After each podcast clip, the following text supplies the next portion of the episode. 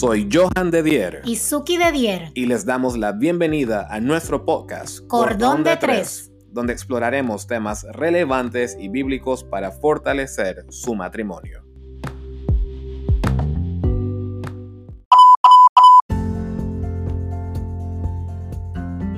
¿Qué tal amigos y amigas de Cordón de Tres? Bienvenidos a un episodio más, episodio número 32, Suki. Muy claro lo dijiste, 32. Muy bien, saludos amigos. Y hoy vamos a estar conversando sobre los roles en el matrimonio, un tema que alguien nos sugirió algunas semanas atrás con otro nombre, creo que estaba pidiendo como cuáles son las responsabilidades o qué es lo que tiene que hacer el hombre y la mujer dentro del matrimonio, pero nosotros hoy lo hemos titulado simplemente los roles dentro del matrimonio. Así es, y como siempre, un saludo muy especial a aquellas personas que nos escuchan semana tras semana, que sacan un tiempo para escuchar Cordón de Tres, y en este caso Andreita Pedraza, que nos escucha desde Colombia. Muchísimas gracias, Andreita. Te mandamos un saludo muy especial. Así es, saludos Andreita.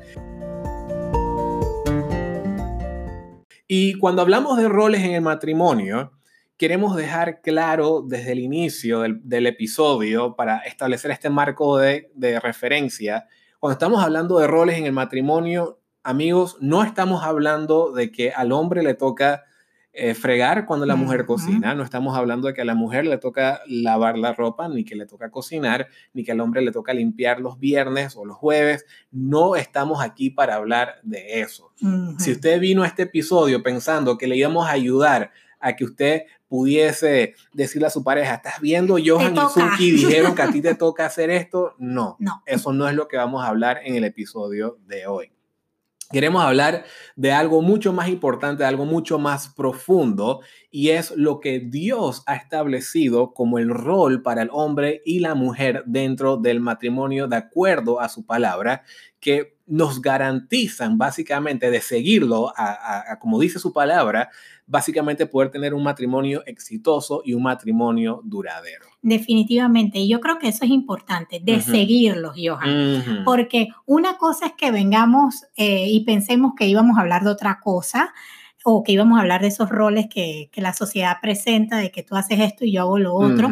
Y otra cosa es que escuchemos este episodio o conozcamos este tema, conozcamos este texto y creamos que esto no está bien definido mm. o creamos que los roles son intercambiables. Y eso es muy importante. Es algo que tenemos que seguir como lo explica Dios, como lo explica su palabra, para poder garantizar ese éxito que tú estás mencionando. Así es. Así que para iniciar vamos a ir a la Biblia que nos da este contexto, nos establece de una manera bastante clara cuáles son estos roles. Si tú tienes una Biblia a mano o algo por el estilo, lo puedes buscar con nosotros. Vamos a ir a Efesios 5, 21 al 33 y realmente recomendamos que ustedes en casa, si no tienen una Biblia, no saben qué es eso, puede ser, no sé, pero de todos modos apunten esa referencia, Efesios 5, 21 al 33, un texto bastante clave dentro de la palabra de Dios que nos ayuda a entender cuáles son nuestras responsabilidades o roles como hombre y mujer dentro del matrimonio. Es un texto bastante profundo, pero que es necesario posiblemente que vuelvan a ir a esa referencia bíblica para refrescar esas responsabilidades dentro del matrimonio.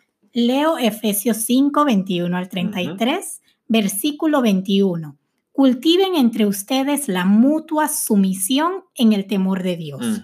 22. Mm. Ustedes las casadas honren a sus propios esposos como honran al Señor. Versículo 23. Porque el esposo es cabeza de la mujer, así como Cristo es cabeza de la iglesia, la cual es su cuerpo y Él es su Salvador. Versículo 25, esposos, amen a sus esposas, así como Cristo amó a la iglesia y se entregó a sí misma por ella.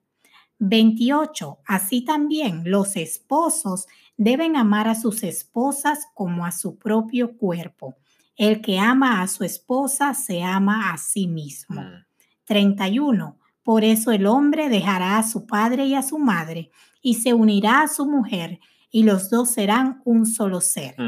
33. Por lo demás, cada uno de ustedes ame también a su esposa como a sí mismo, y ustedes, las esposas, honren a sus esposos. Mira que este, este texto es muy interesante porque es básicamente como si fuese una descripción de un puesto de trabajo, por decirlo así. Es bastante detallado, bastante atinado. Yo diría que hasta específico. O sea, no, total. Te, divide como si tú tuvieras un equipo de trabajo y te dicen, a ti te toca hacer esto, esto y esto, y a esta persona le toca hacer esto, esto y esto. Sí, es básicamente la descripción de un, contrato de matrimonio, vamos a decirlo de esa manera. Y como ya lo hemos mencionado anteriormente, el libro que nosotros estamos leyendo actualmente se titula Matrimonio sobre la roca de Jimmy Evans. es un libro en el cual pues habla de muchos principios que pueden fortalecer tu matrimonio en la roca que es Cristo Jesús, no en cualquier otra roca, ¿ok? y en el capítulo 7 de este libro exactamente se, se habla ampliamente del tema de los roles. Y él mencionó algo, Johan, que a mí me encantó. Y yo lo escribí y se los voy a decir. Mm. En todo, él decía, en todos los años que he usado este pasaje, nunca nadie me ha dicho que él o ella está en desacuerdo con lo que la Biblia dice que su esposo o su esposa debe hacer. Claro que no. Claro, ¿verdad? claro, porque yo no lo había pensado, pero en realidad, la primera vez que yo escuché de este tema, yo he estado en la iglesia pues desde, niña, y la primera vez que escuché este tema ni siquiera estaba casada, ¿ok? okay? Y las personas que sí estaban casadas, las mujeres que sí estaban casadas alrededor mío, todo lo que estaban diciendo, y yo porque me tengo que someter. ¿Y quién dijo que la mujer fue creada para ser sometida? No, la mujer salió de la costilla, al lado de Adán. Dios no la creó para que la sometiera. Nada, nada. Pero sin embargo, nadie dijo, ¿y por qué Dios dijo que Él me tiene que amar de forma con, con sacrificio y entrega. se opone a eso. Yo no estoy de acuerdo a que Él me ame con sacrificio y entrega. Yo no estoy de acuerdo a que, a que Él haga tanto por mí. Nadie decía algo así. Total, sí. Y la pregunta que yo creo que debemos responder hoy, Suki, en primer lugar, es ¿por qué la resistencia? ¿Por qué esa resistencia? Mm. ¿Por qué nos negamos a aceptar, amigos y amigas, los roles que la Biblia establece? Y yo creo que una de las, una de las primeras cosas, uno de los primeros elementos que podemos identificar dentro de, esto, o la razón detrás de esto, es autoprotección. Eh, miedo a yo cumplir mi rol a entregar todo por ti, a entregar todo por mi pareja, pero que tú a mí no me honres, que tú a mí no me respetes, que tú no me ames como deberías hacerlo. Yo creo que muchas veces queremos, entramos en la relación de, matrimonio, entramos en una relación también para los que nos están escuchando que son novios y están planificando su matrimonio, muchas veces se entra en esta relación con temor a darlo todo. Y aun si lo doy todo, dudo si esa persona va a hacer lo mismo para mí. Entonces trato de protegerme dentro de lo que puedo, haciendo, digamos, lo mínimo necesario para que las cosas salgan bien, pero posiblemente eh, protegiéndome para, que no, para no sentirme eh, dañado o, dañada dentro de la relación. Te escucho y me gustó la palabra que utilizaste de porque hay resistencia, autoprotección, pero yo pienso si no hay también algo de orgullo en eso. Claro, porque se puede llamar de que yo me estoy autoprotegiendo porque no quiero que si yo te honro, tú no me ames, o que si yo te amo y me someto a la autoridad que Dios te ha dado en nuestro hogar, tú me falles. Pero ¿será que también hay algo de orgullo? ¿Será que en mi protección a mí no me da la gana de, de que tú me, por decirlo así, yo te tenga que servir? ¿ok? Yo tenga que hacer algo por ti, yo tenga que entregar, independientemente de que si tú entregas o no, porque hay personas que puede ser que su pareja está cumpliendo su rol, pero de todos modos tú no aceptas el tuyo. Total, claro. Puede ser que tú tienes una pareja sumisa, tú tienes una esposa sumisa que, que acepta la guía, porque ahorita vamos a hablar de qué es sumisión o para qué es esa sumisión. No se asusten con esa palabra. Exacto, y acepta la guía que tú le estás dando, pero de todos modos tú no entregas y no das sacrificio por ella, como lo dice tu rol. Sí, no, y también al revés, puede ser la mujer, puede ser muy orgullosa, porque también hay que entender que estamos viviendo en una sociedad y esa sociedad nos vende una idea de, no, ya no es tanto el hombre fuerte, Ahora también está la mujer fuerte, la mujer independiente, la mujer autosuficiente. Y nosotros hablábamos en otro episodio anterior de la diferencia entre ser autosuficiente y ser independiente. Son cosas diferentes. Y muchas veces por orgullo, yo esa palabra sumisión me cuesta aceptarla porque no va, no hace clic porque al final del día va en contra de nuestra naturaleza humana. Como el mundo vende lo que es la sumisión. Porque pensamos en sumisión en ser inferior, en estar, estar por debajo de mi pareja o no me voy a dejar porque, yo porque él tiene que tomar las decisiones o porque ella tiene que tomar las decisiones. Y no comprendemos, como vamos a ver en un minuto, que se trata de algo mutuo. Totalmente, totalmente. Yo creo que un segundo aspecto o algo que también puede ser causa de resistencia es, es la base, Johan. Es que realmente nosotros leemos eso y creemos que no funciona. y aquí la pregunta es, realmente yo creo en la Biblia, yo creo en la palabra de Dios, porque si yo creo en la palabra de Dios, entonces yo creo que todo lo demás funciona. A mí me parece que todo lo demás fue inspirado con sabiduría y que es bueno para mi vida, pero ¿qué pasa con ese pasaje? Esta parte no. Esta parte no, ¿es acaso esta parte es la, es la, excepción? ¿Alguien, alguien le faltó algo ahí cuando la escribió, en este caso Pablo. O sea, realmente al final, cuando nosotros vemos estos roles y no los queremos aceptar, es porque muy dentro de nosotros pensamos que nuestra manera, los roles que nos da la sociedad o la manera en que nosotros hemos instaurado los roles dentro de nuestro propio matrimonio, que también muchas veces sucede, creemos que esa es la manera que va a funcionar. Y la verdad es que, como dije, si nosotros creemos en la Biblia, debemos aceptar que hasta esto funciona. Totalmente. Ahora, antes de pasar a los roles del hombre y la mujer que podemos identificar en este pasaje de la Biblia, queremos recalcar un versículo que muchas veces se pasa por alto y es el versículo 21 donde iniciamos. Eh, muchas veces se salta directo al versículo 22 y ahí es donde empieza la resistencia y, por qué la sumisión y demás. Pero el versículo 21 nos plantea la base muy clara que muchas veces ignoramos y es cultiven entre ustedes la mutua sumisión en el temor de Dios.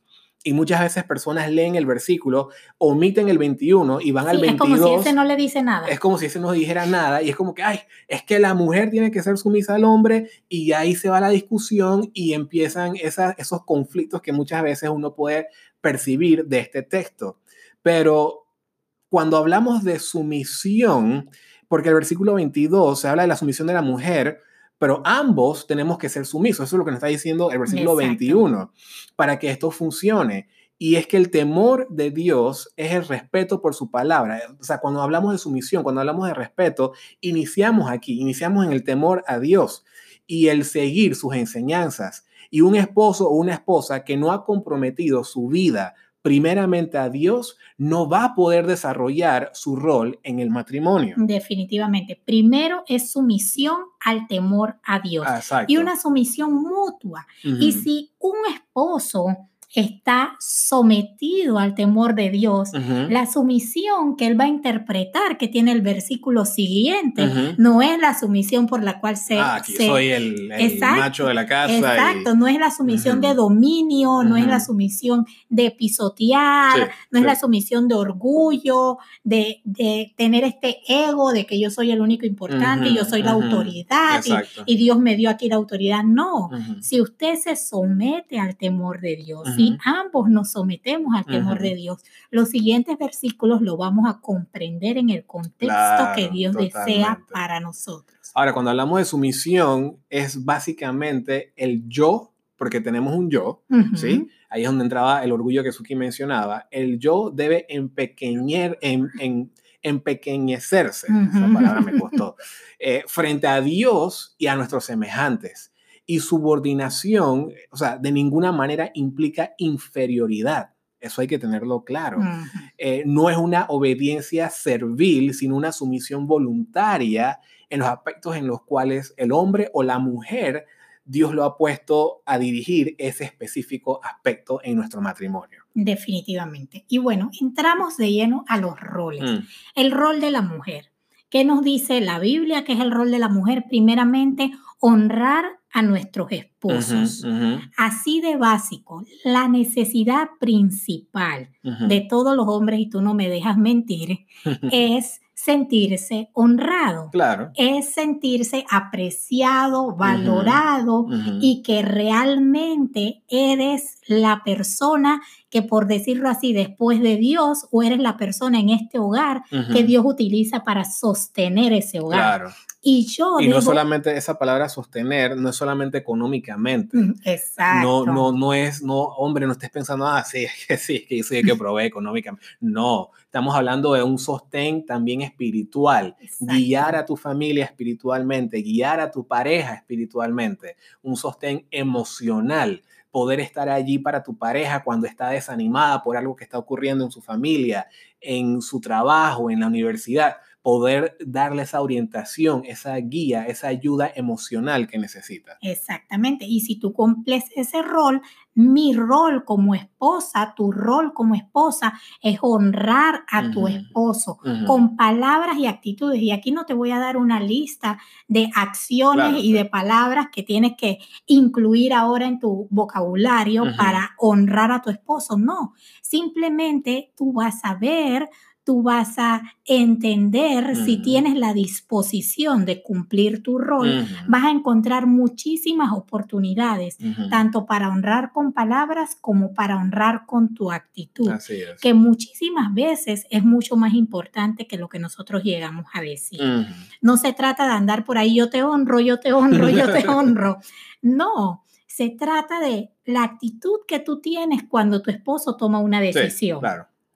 La actitud que tú tienes cuando tu esposo se equivoca. Mm. Porque si cuando él se equivoca, tú nada más estás ahí para criticar, para burlarte. Si tienes hijos, te criticas y, y te burlas delante de tus hijos. Ese no es una manera de honrar a tu esposo en público, en privado. O sea, tenemos que cuidar nuestra actitud porque muchas veces nuestro lenguaje corporal, nuestras palabras quizás estamos en silencio y no decimos nada, pero nuestro lenguaje corporal no está honrando a la persona que tenemos al lado. Exactamente. Otro punto también en cuanto al rol de la mujer es estar sujetas a su esposo, que eso es algo que menciona la Biblia. Exacto, estar sujetas a su esposo como al Señor.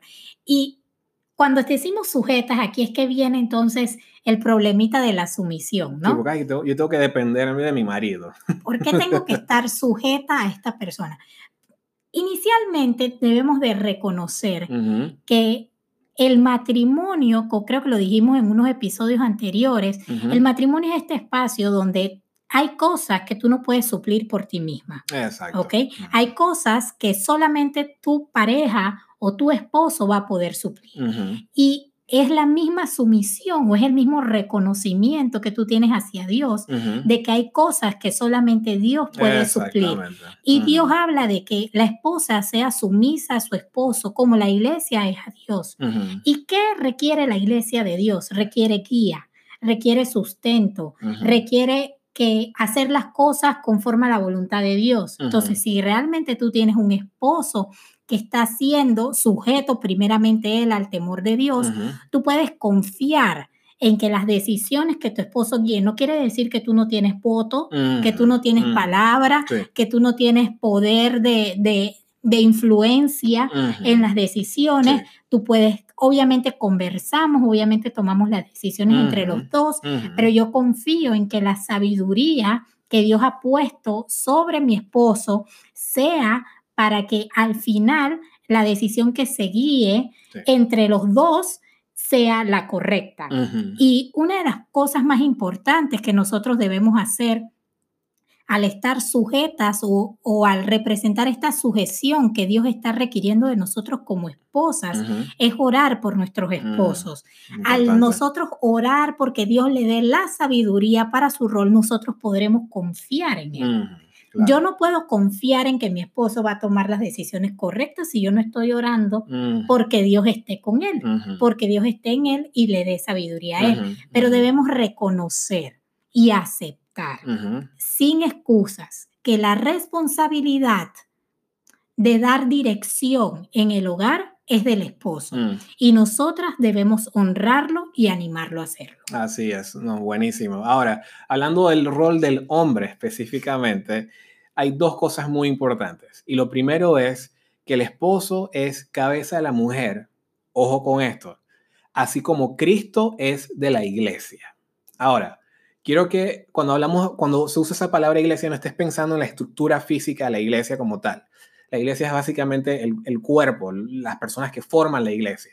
Entonces piensa por un momento en tu experiencia, lo que tú has conocido de Cristo Jesús, cómo es el liderazgo o cómo es, cómo ejerce Cristo su dominio sobre su pueblo, sobre su gente, sobre su iglesia.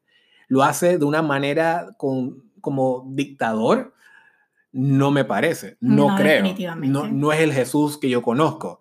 Eh, y esta es una de las cosas que traen más discusión, porque muchas personas, muchos hombres, lastimosamente, toman este versículo para ejercer un dominio eh, machista o un dominio completamente donde la mujer posiblemente no tenga mucha opinión, mucha voz.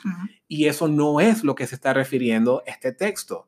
Eh, no es cabeza para dominar o pisotear. Definitivamente. Es ser cabeza para guiar y para cuidar como Cristo cuida y guía a cada uno de nosotros. Definitivamente. Yo creo que una cosa es ser cabeza de la mujer a la manera de Cristo y otra cosa es ser cabeza de la mujer a la manera de la sociedad. Total. Y es lo que tú estás hablando. Dios no nos está llamando o Dios no los está llamando a ustedes como hombres y esposos a ser cabeza de la mujer machista. Porque entonces ahí es donde sacamos de contexto las cosas y olvidamos todo lo demás que sigue la que dice la palabra. Y es ahí donde realmente debemos recordar cómo fue la historia de la creación y cómo se creó a Adán y a Eva y de dónde salió Eva. O sea, la Biblia nos dice que Eva salió de la costilla de Adán. No salió de su cabeza para pisotearlo y tampoco salió de sus pies para que Adán la pisoteara. ¿sí? Salió de al lado para hacer una ayuda idónea. Salió de al lado para que tú la cuides como cuidarías cualquier cosa que pones debajo de tu brazo para resguardar y proteger. Sí, No, no salió de tus pies para que la pisotees, así que en ningún momento cuando Dios dice que tú debes de ser cabeza de la mujer, es para pisotear. Más bien, yo creo, Johan, que hay demasiada responsabilidad en ser cabeza. Claro. Porque imagínate que tienes de ejemplo a Cristo Jesús. Mm, ¿A quién? O sea, Imagínate la, estatura tan alta que te han puesto, la vara tan alta que te han puesto como esposo. Guiar, proteger a tu esposa, tener la autoridad que Cristo tiene en la iglesia. O sea, esa no es una responsabilidad fácil. Y ahí es donde yo, yo veo algunas mujeres que quieren agarrarse este rol y yo digo, yo no quiero ese rol. ¿Sabes cuánta responsabilidad hay en ser cabeza? Empezando por el punto de que Cristo se entregó por su iglesia.